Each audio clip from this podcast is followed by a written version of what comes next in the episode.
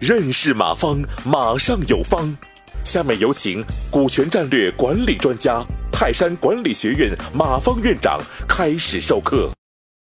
我这次呢，把我们那个呃最早的那一次干股激励呀，因为正常我要线下讲是要讲两个小时的，上次大概是讲了三十分钟，可能还有很多呃很关键的还没给大家讲到，嗯，只给大家讲了一个估价啊框架，呃，我这次呢。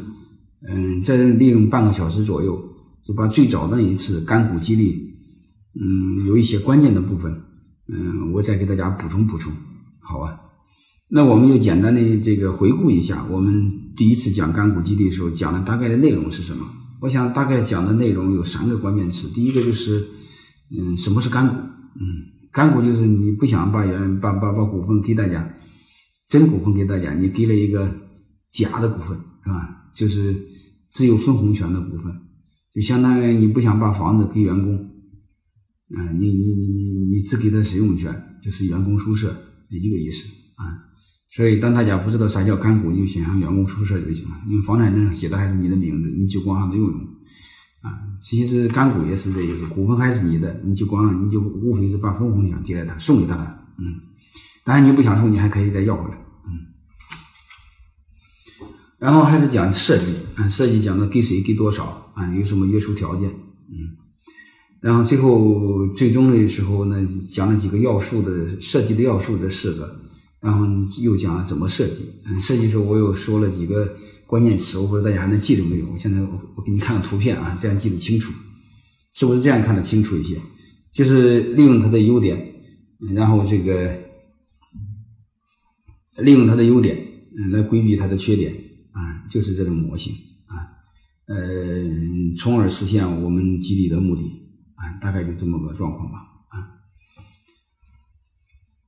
嗯，然后我们今天重点谈那天没有谈到的一两个关键词啊。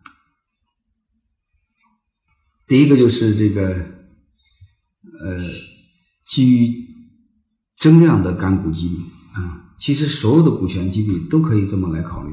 就就基于增量来设计啊？为什么基于增量来设计呢？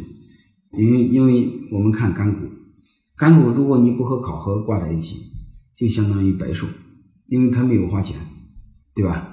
嗯嗯，第一，人对白送的东西是不珍惜；第二，这个干股白送，你又不和业绩挂钩，嗯，基本上干不干活都可以分，嗯，这样其实你在变相的暗示他可以不干活，对不对？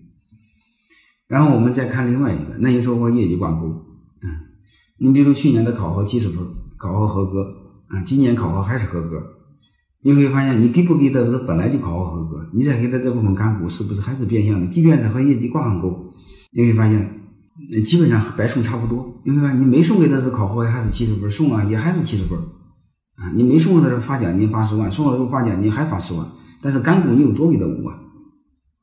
啊是不是还是这么一个逻辑？这样还是想我们还是没达到我们激励的目的啊！所以今天我就想和大家谈，呃，就是我们怎么把干股的设计达到我们激励的目的啊？就说白了，让他给创造增量。那什么意思呢？别分老板的蛋糕啊！那蛋糕是老板家的，你再怎么分，老板心里是不舒服的啊！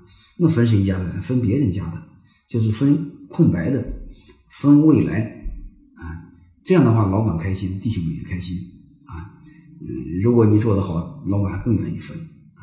所以，这是今天给给给大家谈的第一个关键词，就是增量激励啊。感谢收听本次课程。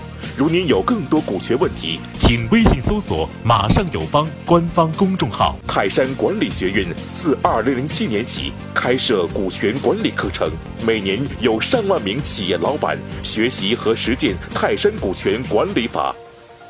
泰山股权管理课程，激活团队，解放老板。